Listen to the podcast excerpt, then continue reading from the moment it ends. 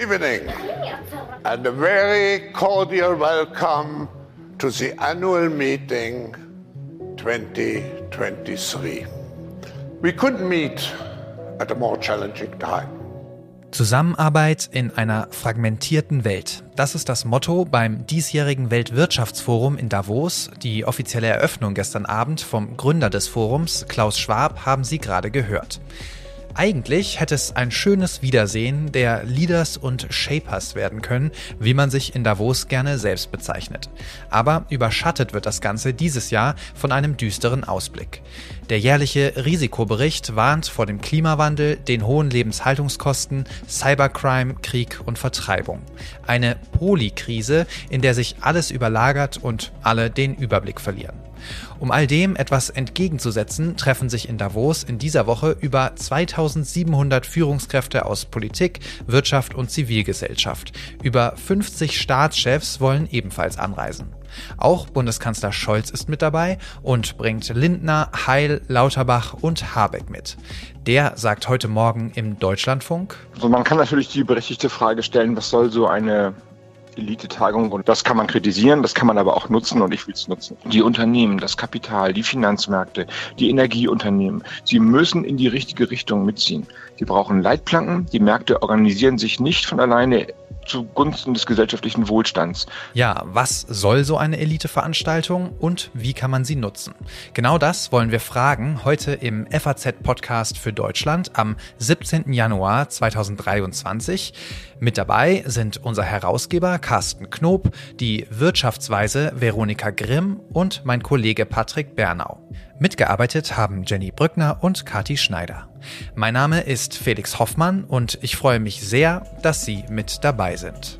Ein kleiner Transparenzhinweis noch zu Beginn. Diese Sendung hatten wir ursprünglich für gestern geplant, da kam uns aber der Rücktritt von Frau Lambrecht in die Quere. Die Gespräche habe ich also im Laufe des Tages gestern am Montag geführt. Aktuell und hochspannend sind sie natürlich trotzdem und deshalb geht's jetzt auch los.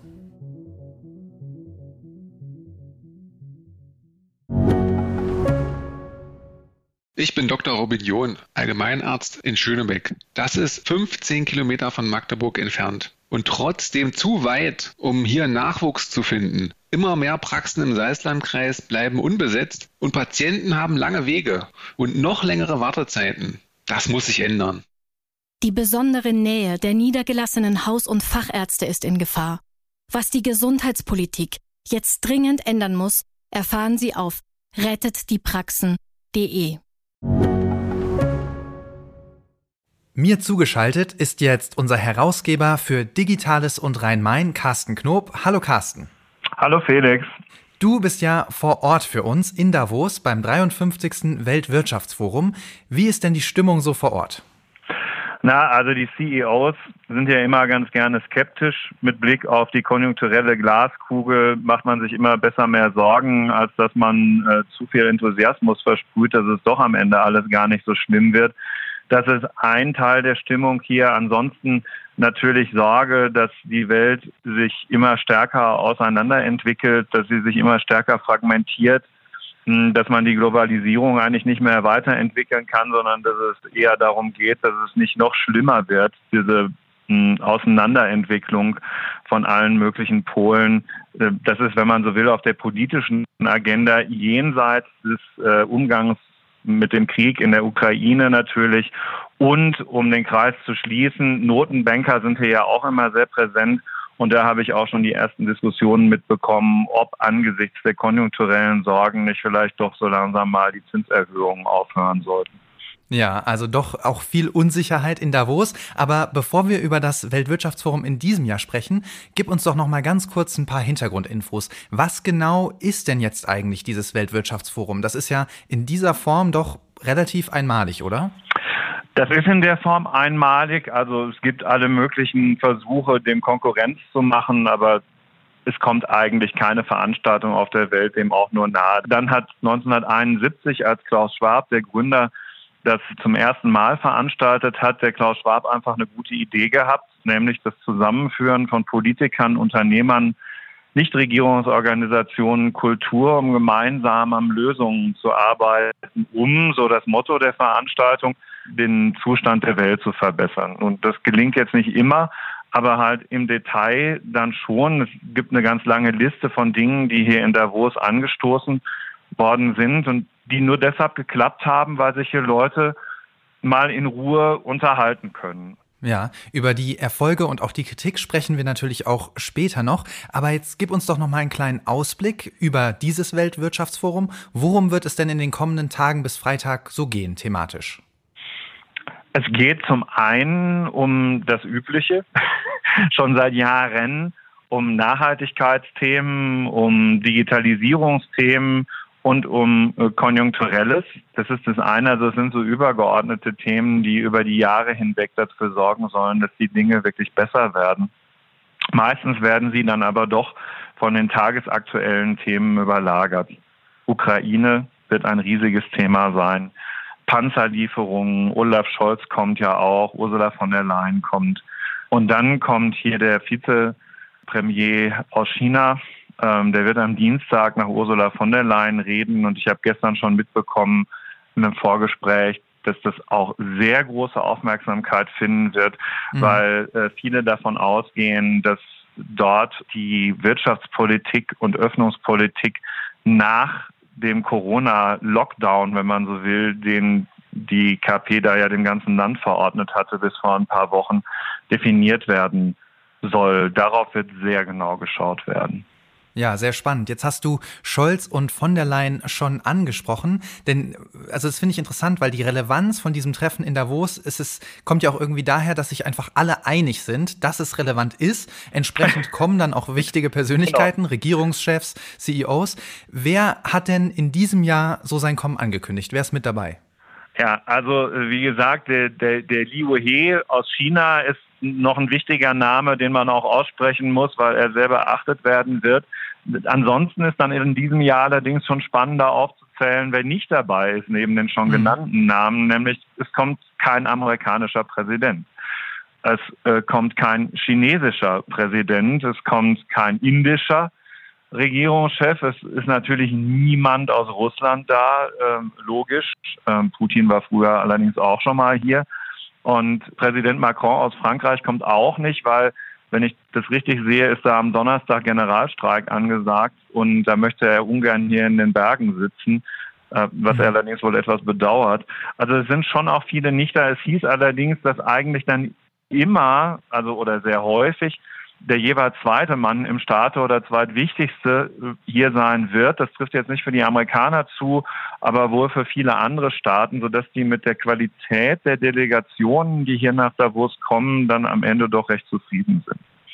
Ja, interessant, weil meine nächste Frage wäre, ist Davos zu klein geworden für die ganz großen Player der Weltpolitik? Würdest du das dann verneinen, wenn du sagst, die Delegationen, die kommen, die sind eigentlich gleichwertig sozusagen mit Regierungschefs? Ja, das ist ein eindeutiges Nein. Das hängt tatsächlich immer ein wenig von bestimmten Dingen ab, die in den jeweiligen Ländern dann gerade zu beachten sind. Joe Biden hat vielleicht auch gerade eher ein Problem damit, dass äh, ständig von ihm Unterlagen aus der Vizepräsidentschaft in der Garage gefunden werden. Bei Macron habe ich schon den Streik erwähnt. So kommt dann halt immer eins zum anderen. Das chinesische Neujahr darf man auch nie vergessen. Aber die entscheidende Antwort auf deine Frage ist, dass ähm, das insofern nicht zu klein ist, weil sowieso nur knapp 3000 offiziell Delegierte hier in Davos sein werden. Dass am Ende 30.000 Leute hierher strömen, hängt damit zusammen, dass äh, rund um dieses Konferenzzentrum ein Riesenzirkus aufgebaut wird wenn man so will, ein Schaufenster von allen möglichen Unternehmen, die hier die ganze Stadt umbauen. Aber das zeigt schon, kommen, genug kommen, Platz für genug Leute ist hier. Es ist eine Stadt in den Bergen. Du hast es gerade als Zirkus bezeichnet. Das finde ich sehr interessant. Da kommen ja, um es im Davos-Sprech zu sagen, die Leaders und Shapers zusammen und besprechen die großen Probleme der Welt. Jetzt ist es natürlich immer gut miteinander im Austausch zu stehen. Aber das Ganze wirkt ja doch so ein bisschen ja aus der Zeit gefallen. Es gibt ja gerade eher den gegenläufigeren Trend. Man schaut auf die eigenen Interessen, man schaut auf die eigenen Lieferketten, auf die eigene Energieversorgung. Also Stichwort Deglobalisierung. Ist davon in Davos was zu spüren oder glaubt man dort weiterhin fest an die internationale Zusammenarbeit? Ja, also diejenigen, die das hier organisieren, glauben fest daran, sind aber auch realistisch. Sie gehen schon davon aus, dass es in diesem Jahr stärker darum geht, wie schon gesagt, dass der Laden nicht noch weiter auseinanderfällt, weil dass sich die Dinge so entwickeln, Felix, wie du beschreibst, das lässt sich ja nicht abstreiten. Das ist so. Ja. Wahr ist aber auch, dass diese Welt trotzdem so vernetzt ist wie nie zuvor und daraus muss ja irgendetwas folgen. Und es wäre halt schade, wenn sie nur virtuell vernetzt wäre und nicht in der realen Welt, weil das persönliche Gespräch ist eben doch durch nichts zu ersetzen. Wir würden uns jetzt hier auch übrigens anders unterhalten, wenn wir uns nicht schon persönlich kennen würden. Das darf man hm. nie unterschätzen, ähm, den Vorteil. Und deshalb ist das hier nicht aus der Zeit gefallen. Und deshalb wird Davos auch als Veranstaltung von Menschen, die sich in Präsenz treffen und sich darüber unterhalten, wie man besser zusammen arbeiten kann, weiterhin eine Zukunft haben. Der Zirkus findet auch weniger im Konferenzzentrum statt als in den Hotels und in den Straßen drumherum. Das muss man auch klar sagen. Ja, das ist ein, ein, spannender Punkt. Versammelt in Davos sind ja über 50 Staats- und Regierungschefs. Äh, dieses Jahr mehr als jemals zuvor, sagen die, die Veranstalter. Minister und Ministerinnen sind da, die CEOs führender Unternehmen. Und an so einem Treffen, du hast es vorhin schon angedeutet, gibt es natürlich auch viel Kritik. Da nehmen zum Beispiel Unternehmen mit desaströsen CO2-Bilanzen teil und bekommen mhm. ja da ein Stück weit eine Bühne, um sich als Teil der Lösung präsentieren zu können. Greenwashing, ne? Als Greenwashing, Stichwort. genau. Mhm. Äh, da werden, wie du sagst, in Hotels Hotelzimmern irgendwelche Deals und Geschäfte gemacht, ohne richtige demokratische Kontrolle, total intransparent. Findest du diese Kritik nachvollziehbar oder würdest du sagen, solche informellen Treffen, die sind einfach notwendig, damit internationale Zusammenarbeit funktioniert? Natürlich ist die Kritik nachvollziehbar, weil das gibt es ja alles. Hier sind Unternehmen, denen man Greenwashing vorwerfen kann, denen man dann allerdings ja auch unterstellen darf, wenn man ihnen ansonsten auch schon anderes unterstellt, dass sie sich vielleicht künftig bemühen, es besser zu machen, weil sie halt eingebunden werden in diesen Dialog. Also es kann ja nie darum gehen, einfach nur den Status quo zu betrachten, sondern sich die Frage zu stellen, ist dann ein ernsthaftes Bemühen, dass es besser wird? Und das müsste man dann bewerten. Und ja klar, also das ist hier ja keine Veranstaltung, die von einem Staat organisiert wird, sondern es ist eine privatwirtschaftliche Veranstaltung. Übrigens auch ein Geschäftsmodell. Klaus Schwab und das World Economic Forum ist auch ein Geschäft und zwar mit sehr intransparenten Finanzen. Das könnte alles besser sein. Ähm, nur, hm, also ob ich das dann jetzt besser finde, wenn es dann überhaupt nur noch auf bilateralem Weg passiert und andere gar nicht mehr eingebunden werden, wäre meine Antwort auch nein. Also, das Weltwirtschaftsforum in Davos bleibt relevant, sagt unser Herausgeber Carsten Knob. Vielen, vielen Dank, lieber Carsten, für das Gespräch und liebe Grüße in die Schweiz. Vielen Dank. Grüße nach Frankfurt, lieber Felix. In der Leitung habe ich jetzt Veronika Grimm. Sie ist Professorin für Volkswirtschaftslehre an der FAU in Nürnberg. Sie kennen sie wahrscheinlich, aber als Mitglied im, Achtung, Sachverständigenrat zur Begutachtung der gesamtwirtschaftlichen Lage, also kurz gesagt als eine der fünf Wirtschaftsweisen, wie man so schön sagt. Herzlich willkommen, Frau Grimm. Hallo, ich grüße Sie. Ja, im Gegensatz zu anderen Ländern ist Deutschland in Davos ja mit einer durchaus hochkarätigen Delegation vertreten. Was sagen Sie denn als eine der wichtigsten Wirtschaftsberaterinnen der Regierung? Was ist der Grund für die Teilnahme? Was verspricht man sich davon? Also ich glaube, erstmal ist es ganz wichtig, dass man sich in diesen Zeiten international engagiert, massiv vernetzt die Netzwerke auch aufrechterhält und bespielt. Und insofern finde ich es auch gut, dass die Bundesregierung da vertreten ist, auch hochrangig vertreten ist, weil man einfach mit ganz vielen Ländern auf der Welt Beziehungen knüpfen muss, um auch äh, sich neu zu organisieren. Es werden ja viele Lieferketten neu organisiert werden müssen. Und äh, da ist natürlich Netzwerken einfach an allererster Stelle. Ja, Sie haben die Lieferketten schon angesprochen, das ist mein Stichwort. Jetzt haben ja die letzten Jahre mit Corona und Ukraine-Krieg doch auch irgendwie deutlich gemacht, dass so eine internationale Vernetzung auch ihre Schattenseiten hat. Also Stichwort Abhängigkeiten. Jetzt wollen wir ja unabhängiger werden. Ist da so ein bisschen, ja, Deglobalisierung vielleicht doch kein Holzweg, wie Scholz letztes Jahr ja in, in Davos gesagt hat? Deglobalisierung ist, glaube ich, nicht der richtige Weg. Ich glaube, es ist wichtig zu diversifizieren, resilient zu werden. Also vor allen Dingen muss es gelingen bei den Energieabhängigkeiten, aber auch bei den Abhängigkeiten von kritischen Rohstoffen, wo die Abhängigkeiten ja noch viel schwieriger zu reduzieren sind. Da muss es gelingen, von einzelnen Lieferanten nicht so stark abhängig zu sein, dass man wirklich vor ganz große Herausforderungen gestellt wird, wenn die wegfallen. Insofern gilt es, sich da neu zu orientieren. Ich glaube, Deglobalisierung ist nicht zielführend, einfach weil die Bedeutung globaler öffentlicher Güter ja immer höher wird. Klimaschutz, Gesundheit, aber auch Frieden oder die weltweiten globalen äh, Finanzmärkte. Das sind alles Themen, die man wirklich nur in der Weltgemeinschaft adressieren kann. Deswegen kann es auch nicht darum gehen, sich von einzelnen Staaten abzukoppeln oder von Gruppen von Staaten, sondern man muss schauen, wie man Beziehungen aufrechterhält und gestaltet. Ja, über den Klimaschutz reden wir auf jeden Fall auch noch. Jetzt ist es ja so, dass äh, der Jahresbeitrag für eine Mitgliedschaft in Davos ungefähr 60.000 Euro beträgt. Ein zusätzliches Einzelticket kostet nochmal 25.000 Euro. Fallen bei solchen Preisen nicht wichtige Themen unter den Tisch, einfach weil sich bestimmte Interessenvertreter, zum Beispiel der Armutsbekämpfung oder von Klimaschutzorganisationen, den Eintritt gar nicht leisten können? Ja, das ist durchaus möglich. Aber Davos ist ja auch nicht das einzige Forum, wo international miteinander gesprochen wird. Aber klar, äh, das ist natürlich eine Eintrittshürde, die äh, durch diese hohen äh, Gebühren geschaffen wird.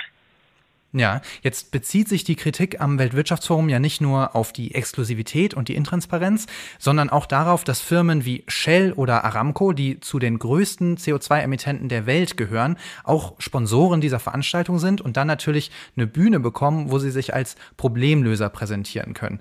Können denn diese Unternehmen wirklich Teil der Lösung unserer großen Probleme sein, was ja der Selbstanspruch dieses Forums ist, oder sind sie nicht doch vielleicht ein Teil des Problems? Was meinen Sie? Ich glaube, beides trifft zu. Wir haben ja in der Vergangenheit auch gesehen, dass große Konzerne in gewissem Umfang Bestandswahrung betreiben, äh, einfach dafür plädieren, bestehende Strukturen aufrechtzuerhalten, auch mit viel Staatsgeld aufrechtzuerhalten. Und da muss man sich natürlich gegen wehren, wenn das nicht zukunftsweisend ist. Auf der anderen Seite ist es natürlich klar, dass die großen Konzerne auch die Strukturen haben, um hier als Problemlöser zu agieren. Und ich glaube, da ist die Rolle der Politik ganz wichtig. Die Politik muss eine starke Rolle einnehmen und zwar nicht eine starke Rolle einnehmen, indem sie viel Geld gibt, sondern eine starke Rolle einnehmen, indem sie sich international versetzt und die richtigen Regeln setzt. Das ist natürlich sehr schwer, das wissen wir aus mhm. den jahrzehntelangen, aus den jahrzehntelangen Ringen zum Beispiel um den europäischen Emissionshandel. Aber das ist der Weg, das muss der Weg sein, dass da Politik und Wirtschaft zusammen funktionieren, aber nicht durch eine Kooperation in dem Sinne, dass man öffentliches Geld in die Unternehmen steckt in großem Umfang, sondern dass man die richtigen Regeln setzt und ihnen auch Investitionssicherheit oder Berechenbarkeit gibt, dadurch, dass diese Regeln sich nicht alle fünf Jahre oder mit jeder Legislaturperiode wieder ändern. Ja, die Grundlage der Diskussion in Davos, das ist ja die, der alljährliche Global Risk Report und der fällt in diesem Jahr wirklich sehr, sehr düster aus. Die Geschäftsführerin vom Weltwirtschaftsforum, Sadia Sahidi, die fasst das so zusammen. Aktuell sind die größten Krisen die Energie- und Ernährungskrise also die hohen Lebenshaltungskosten. Die Experten gehen davon aus, dass die hohen Lebenshaltungskosten auch in zwei Jahren noch die größte Herausforderung sein werden. In zehn Jahren hängen dann allerdings sechs der zehn größten Risiken mit Klima- und Umweltrisiken zusammen.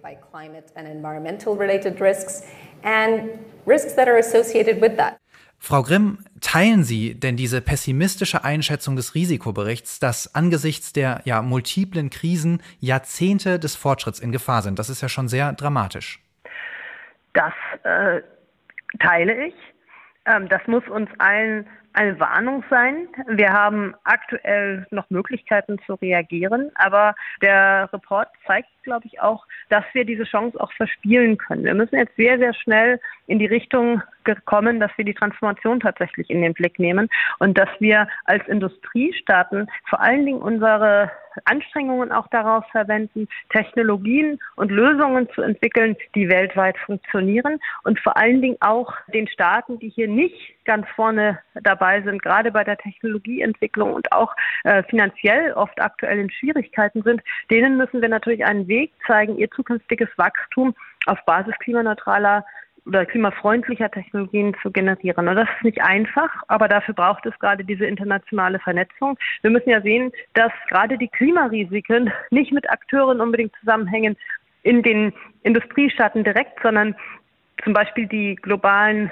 Kohlevorkommen werden aktuell in Staaten wie Indonesien, Indien, in China ausgebaut und dort sind sogar weitere Vorhaben geplant und da muss es gelingen, ähm, aus der Kohle auszusteigen mhm. und ähm, gemeinsam dafür zu sorgen in der Weltgemeinschaft, dass neutrale, klimaneutrale Technologien eben die Möglichkeit geben, Wachstum zu generieren. Die Länder werden sich nicht die Möglichkeit nehmen lassen, ihren Wohlstand zu, zu mehren und zu wachsen, sondern es muss darum gehen, eben den Wohlstand und das Wachstum auf die Basis klimafreundlicher Technologien zu stellen. Das ist eine riesige Herausforderung. Aber äh, da geht es ja nicht nur um die Entwicklungsländer. Also zum Beispiel sieben der zehn dreckigsten Kraftwerke Europas stehen bei uns in Deutschland. Also da müssen wir uns ja auch an die eigene Nase fassen, oder? Ja, da haben wir aber auch mehr Hebel, um äh, aus der Kohle auszusteigen. Äh, da sind ja erste Schritte gemacht worden. Ich glaube, wir müssen sehr konsequent auch in den Industriestaaten natürlich aus den fossilen Technologien aussteigen. Das ist äh, unbestritten. Aber wir müssen eben auch sehen, dass der große Umfang der zukünftigen Emissionen in Ländern äh, im globalen Süden vermieden werden muss oder auch in Schwellenländern vermieden werden muss. Und da kommt es eben auf die entscheidenden Kooperationen an. Es ist nicht so einfach, da den entscheidenden Hebel zu entwickeln. In Europa haben wir bereits den europäischen Emissionshandel. Da können wir Emissionsreduktionspfade etablieren, die dann auch durchsetzbar sind, wenn sie beschlossen sind. Und das ist natürlich in der globalen äh, Situation, in der globalen Landschaft äh, ganz anders. Da ist noch ein ganz, ganz großer Teil von Arbeit äh, vor uns. Ja, Sie sagten gerade, dass Sie den, ja, den, den pessimistischen Ausblick des Global Risk Report teilen, aber wie schätzen Sie denn die aktuelle Lage der Weltwirtschaft ein? Wie steht es um die Welt? Ähm, ja, aktuell ist es natürlich so, dass der russische Angriff auf die Ukraine die Weltwirtschaft nochmal vor eine große Herausforderung stellt. Wir äh, sind am Rande einer Rezession. Wir sehen aber auch, dass einige Entwicklungen äh, dazu führen, dass es nicht ganz so schlimm kommt, wie es noch Ende des letzten äh, Jahres prognostiziert worden ist. Zum Beispiel in Deutschland sehen wir jetzt, dass äh, dadurch, dass das Wetter eigentlich unerwartet günstig war, war recht warm im Herbst und im Winter mhm. bisher. Und auch dadurch, dass die Gasnachfrage aus Asien nicht so hoch war aufgrund des Lockdowns dort, ergibt sich die Entwicklung aktuell günstiger, als das erwartet worden war. Gleichwohl ist es natürlich so, dass die wirtschaftliche Entwicklung uns vor Herausforderungen stellt. Die Gaspreise werden sich nicht so schnell erholen. Die werden potenziell noch eine Weile hoch bleiben, wenn die Wirtschaft in China wieder zurückkommt, dann kann es natürlich auch sein, dass der Gaspreis nochmal anzieht, also dass wir da vor größere Herausforderungen gestellt werden. Und ähm, es ist auch nicht zu erwarten, vor allen Dingen in Europa, dass diese Situation sehr schnell sich entspannen wird. Wir werden wahrscheinlich bis 2024 brauchen, bis wir eine Gasimportinfrastruktur aufgebaut haben, die dann dazu führt, dass die Gaspreise wieder sinken. Und auch danach ist es so, dass die natürlich nicht wieder auf das historische Niveau sinken, sondern ungefähr doppelt so hoch bleiben werden. Also das sind alles Faktoren, die dazu führen, dass es angespannt bleibt, dass wir vor größeren Herausforderungen stehen als erstmal angenommen. Aber die großen Wirtschaftsausbrüche, äh, Einbrüche und auch die Volksaufstände, die teilweise hier ähm, mhm. vorhergesehen wurden, die sind ausgeblieben. Ich glaube, äh, von daher stehen wir doch relativ gut da, gegeben die Ausgangslage, die wir im letzten Jahr hatten. Ja, Sie sagen es schon, Deutschland ist vergleichsweise gut durch diese stürmischen Zeiten gekommen. Das liegt ja sicher auch an den vielen Unterstützungs- und Hilfsmaßnahmen, an deren Entwicklung Sie ja auch persönlich beteiligt waren. Sie waren Vorsitzende der Gaskommission. Das waren ja durchaus tiefe Eingriffe in die Märkte, eine sehr aktive Rolle des Staats. Wenn es hart auf hart kommt, kann man den Märkten also doch nicht vertrauen? Ich glaube, man sollte den Märkten vertrauen und zwar insofern, als dass Preise natürlich ganz viel Verhalten steuern. Und das ist auch in der Gaskrise so gesehen. Wir haben ja gesehen, in dem Moment, wo die Gaspreise gestiegen sind, haben wir massive Gaseinsparungen beobachtet und interessanterweise, ohne dass wir einen auch nur annähernd ähnlichen Einbruch der Wertschöpfung gesehen haben. Die Industrie hat 20 Prozent Gas eingespart, aber ist eigentlich nicht äh, signifikant eingebrochen in der Produktion. Und ähm, das ist natürlich gut, das ist ein Zusammenspiel auch von staatlichen Maßnahmen und dem Wirken von Preisen, das, glaube ich, jetzt im Endeffekt gut ausgegangen ist. Die Gaspreisbremse, so wie sie entwickelt worden ist, ist ja erfüllt ja quasi eine Versicherungsfunktion. Sie dämpft die Gaskosten für die Haushalte, aber auch für die Unternehmen, aber nicht auf das historische Niveau, sondern ungefähr auf das doppelte Kostenniveau, das äh, historisch zu beobachten war. Hm. Insofern ist das Gas immer noch teurer, aber dieser Kosten-Tsunami, der da auf uns zugerollt ist, die Gaspreise an den Großhandelsmärkten hatten sich ja verzehnfacht, bis zu verzehnfacht, ähm, dieser Gaskosten-Tsunami, der wird abgefedert. Ja. Äh, Corona-Pandemie und Energiekrise, die haben ja insbesondere diejenigen hart getroffen, die sowieso schon wenig haben. Die Entwicklungsorganisation Oxfam, die hat da gerade einen Bericht veröffentlicht. Manuel Schmidt, der Referent für soziale Ungleichheit bei Oxfam, der fasst das so zusammen. Weltweit hat sich die soziale Ungleichheit seit dem Ausbruch der Corona-Pandemie dramatisch verschärft. Mindestens 95 der größten Energie- und Lebensmittelkonzerne haben im vergangenen Krisenjahr ihre Gewinne mehr als verdoppelt. Viele der reichsten und mächtigsten Menschen kommen in Davos zusammen. Sie könnten Teil der Lösung sein. Aber klar ist, wir können uns darauf nicht verlassen. Konzerne und Superreiche müssen in die gesellschaftliche Pflicht genommen werden und ihren fairen Beitrag zum Allgemeinwohl leisten. Dazu gehören erstens progressive, also ansteigende Vermögenssteuern für Millionenvermögen, zweitens ambitionierte Übergewinnsteuern von mindestens 50 Prozent für Konzerne und drittens mehr finanzielle Mittel für Bildung, Gesundheit, soziale Sicherung und Geschlechtergerechtigkeit. Frau Grimm, eine Übergewinnsteuer haben Sie ja bisher abgelehnt, aber müssten wir nicht doch einen Weg finden, die stärksten Schultern und die größten Profiteure dieser schweren Zeiten mehr in die Verantwortung zu nehmen?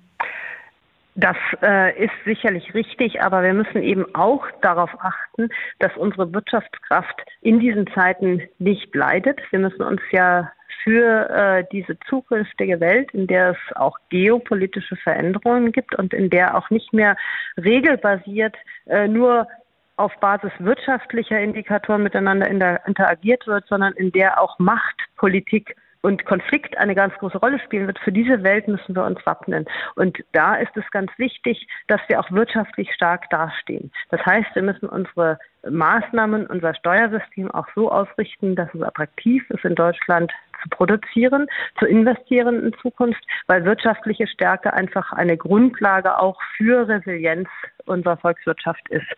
Definitiv würde ich zustimmen, dass wir unser Bildungssystem stärken müssen. Da haben wir auch noch umfangreiche Hausaufgaben vor uns. Gerade in Deutschland ist es ja so, dass der Bildungserfolg sehr stark von der sozialen Herkunft der Kinder abhängig ist. Und das ist aus vielerlei Sicht problematisch. Zum einen natürlich, äh, weil man dadurch nicht alles Potenzial hebt der Kinder und der Jugendlichen, das man heben könnte. Und das ist natürlich für die Produktivität unserer Volkswirtschaft essentiell, dass äh, jeder seine Stärken voll entwickeln kann. Und zum Zweiten ist es ja so, dass wir als Volkswirtschaft in einen Fachkräftemangel reinlaufen und es ganz wichtig ist, dass für diejenigen, die wir attrahieren wollen, um in Deutschland zu arbeiten, es auch attraktiv ist zu kommen. Ein ganz wichtiger Aspekt natürlich ist, ob ich meine Kinder hier gut aufgehoben weiß und ob ich weiß, dass meine Kinder hier eine exzellente Schulbildung bekommen können und gut integriert sind. Also im Bildungssystem müssen wir, glaube ich, ganz viel machen. Das Bildungssystem ist auch eine der Grundlagen, um tatsächlich Ungleichheit zu beseitigen, weil dann geben wir den Kindern und den Jugendlichen eben von vornherein die Chancen. Äh, bei allen ähm, sozialstaatlichen Maßnahmen muss man, glaube ich, darauf achten, dass man keinen zurücklässt muss man darauf achten, dass dort, wo Arbeitsplätze wegfallen, die Menschen auch wirklich neue Chancen eröffnet bekommen durch Umschulung, durch Weiterbildung. Aber wo man aufpassen muss, ist tatsächlich, dass man es immer so ausgestaltet, dass es attraktiv ist, für uns zu arbeiten und dass unsere Wirtschaft tatsächlich ähm, aufrechterhalten bleibt und wirklich Chancen eröffnet werden und Investitionen angezogen werden. Es ist ja immer wieder in der Debatte in der jüngeren Vergangenheit, dass äh, Unternehmen Anreize haben, abzuwandern, anderswo zu investieren, in China, ähm, jetzt durch den Inflation Reduction Act in den USA. Und da müssen wir natürlich gegenhalten. Es ist ganz wichtig, dass wir unsere wirtschaftliche Stärke erhalten in Deutschland. Ja, eine Übergewinnsteuer und eine Vermögenssteuer lehnen Sie weiterhin ab. Eine Vermögenssteuer ist sehr problematisch, weil das natürlich auch immer an das Betriebsvermögen geht und weil es ganz schwierig ist, das abzugrenzen. Wenn ich äh, eine Vermögenssteuer erhebe, dann gibt es natürlich eine Flucht in das Betriebsvermögen. Ähm, dann muss ich auch das Vermögen der äh, Menschen detailliert erheben. Dann muss ich auch zählen, wie viele Picassos äh, an der Wand hängen und wie viel Oldtimer in der Garage stehen. Das ist ein riesiger Aufwand für am Ende wahrscheinlich wenig Ertrag, weil es sehr, sehr viele Möglichkeiten gibt, eine Vermögenssteuer zu umgehen. Das würde ich nicht für den richtigen Halten.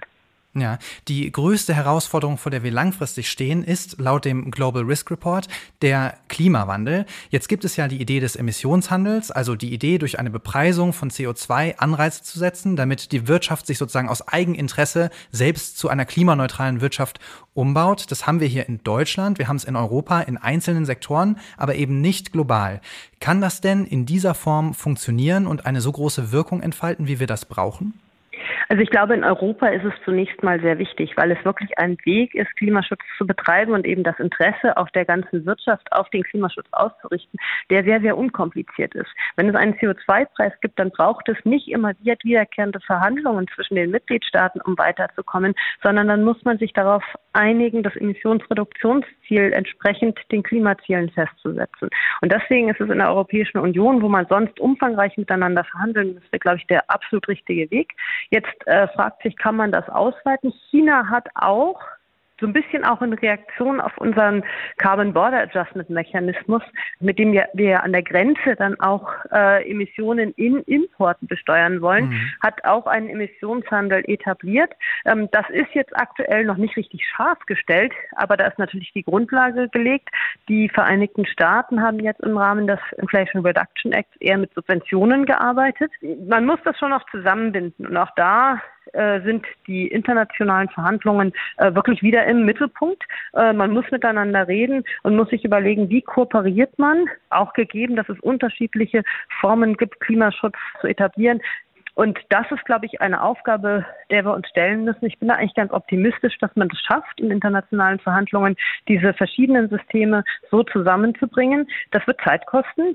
Ein ganz wichtiges Nebenziel muss es sein, in internationalen Klimaverhandlungen dafür zu sorgen, dass wir weltweit langsam aus der Kohle aussteigen. Und zwar nicht langsam eigentlich, sondern viel, viel schneller, als mhm. man das eigentlich ähm, hätte erwarten können. Da müssen wir den Wert drauf legen, denn wenn wir das nicht schaffen, aus der Kohleverstromung auszusteigen, dann ist es ziemlich sicher, dass wir das 2-Grad-Ziel einfach nicht mehr erreichen können. Da schließt sich also der Kreis. Sie haben es gerade schon angesprochen, äh, internationale Verhandlungen, Davos, da könnte man ja auch zum Beispiel drüber sprechen. Letzte Frage, ganz kurze Antwort. Was erwarten Sie denn vom diesjährigen Weltwirtschaftsforum. Was wäre denn ein realistischer Erfolg, eine realistische Initiative, die da auf den Weg gebracht werden könnte? Also ich glaube, man müsste im Bereich der Energieversorgung Kooperationen anstoßen und da müssen Staaten und auch die großen Unternehmen äh, zusammenspielen. Es muss ja gelingen, die Energieversorgung zum einen umzuorganisieren, vor dem Hintergrund der aktuellen äh, geopolitischen Veränderungen, aber auch umzustellen auf erneuerbare Energien. Und da ist eben die Frage, wie binde ich eigentlich Länder mit guten Voraussetzungen für die Exporte von klimaneutraler Energie ein in eine globalen, in einen globalen Energiehandel mit Wasserstoff, mit äh, Energieträgern, die auf Wasserstoff basieren, auf eine Art und Weise, dass sie auch davon profitieren. Da müssen Lösungen gefunden werden, wie man eigentlich diese Ziele der Länder im globalen Süden zum Beispiel zusammenbringen kann mit den Zielen der Industriestaaten, sodass man dann auch einen stärkeren und einen diversifizierten globalen Energiehandel auf die, auf die Beine stellen kann. Ja, dicke Bretter müssen da also gebohrt werden in Davos, aber nichts weniger hat man sich ja vorgenommen. Vielen, vielen Dank, liebe Frau Grimm, für das Gespräch. Ich danke Ihnen. Ja, jetzt haben wir viel über das Für und Wider vom Weltwirtschaftsforum in Davos diskutiert. Zum Schluss würde ich das Ganze gerne nochmal konkreter machen. Welche Lösungsvorschläge gibt es denn so und kann damit was bewegt werden? Dafür habe ich mir nochmal ganz kurz zum Schluss meinen Kollegen Patrick Bernau eingeladen. Der ist unser Ressortleiter für Wirtschaft bei der Sonntagszeitung und ist auch in Davos. Patrick hat sich am Montag mit einigen der Jungunternehmen in Davos getroffen und ist jetzt hier bei mir in der Leitung. Hallo Patrick. Hallo.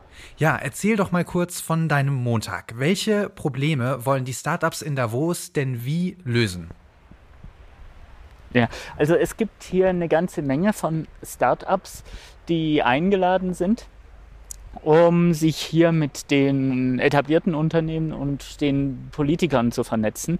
Eins, das ich getroffen habe, das arbeitet zum Beispiel an Quantencomputern in Europa.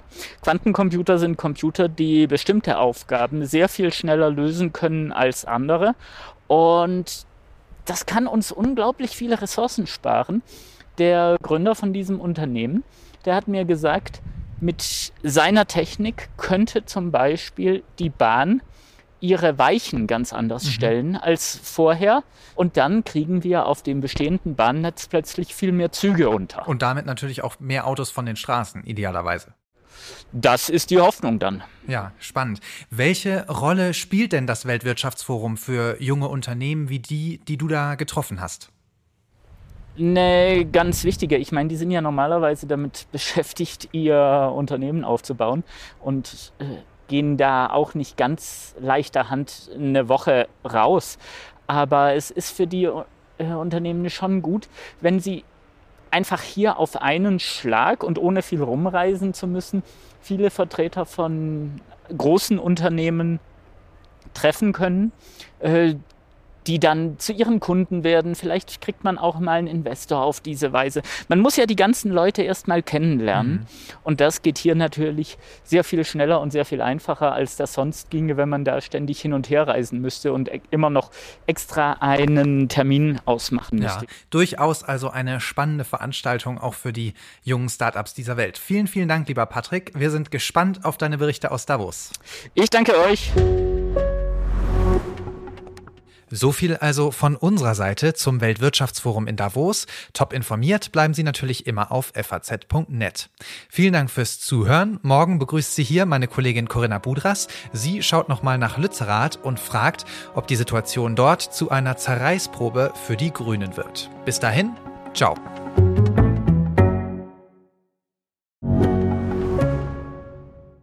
Mein Name ist Dr. Tillmann Rümenapf, niedergelassener Kinder- und Jugendarzt hier im Ennepe-Ruhr-Kreis. Die Einführung der Telematik sehe ich durchaus als Chance, aber aktuell fällt das System oft aus und es gibt viel zu wenig technischen Support. Dafür geht eine Menge Zeit drauf, in der ich die Kinder nicht genügend betreuen kann. Das muss sich ändern. Die besondere Nähe der niedergelassenen Haus- und Fachärzte ist in Gefahr. Was die Gesundheitspolitik jetzt dringend ändern muss, erfahren Sie auf rettetdiepraxen.de. you.